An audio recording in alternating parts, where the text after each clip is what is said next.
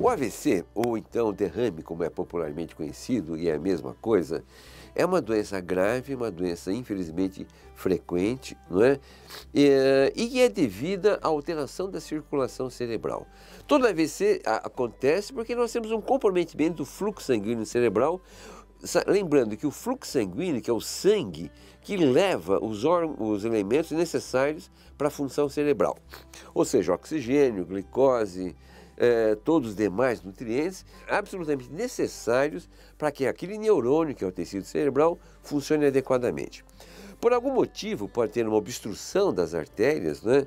então nós temos um entupimento da artéria, e aí nós temos o AVC isquêmico, ou então um rompimento dessas artérias, um extravasamento de sangue, o sangue fica estagnado e nós temos o AVC hemorrágico. Então são situações que podem levar a esse AVC, não é? que é uma doença arterial cerebral, que é uma doença uh, arterial cerebral com consequências bastante graves.